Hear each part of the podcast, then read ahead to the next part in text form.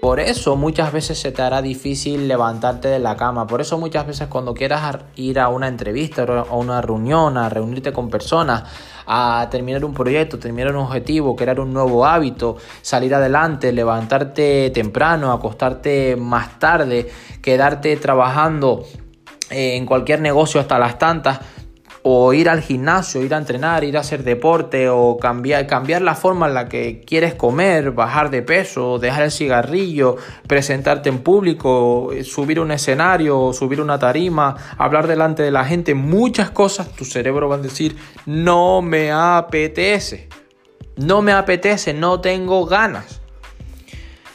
¿Por qué? Porque tu cerebro solo está hecho para sobrevivir, para respirar, para alimentarse y para comer.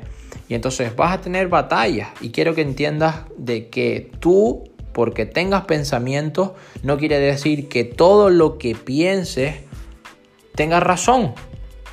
Entonces, tienes que tener en cuenta de que decir, hey, yo no me voy a dejar dominar por mis propias emociones.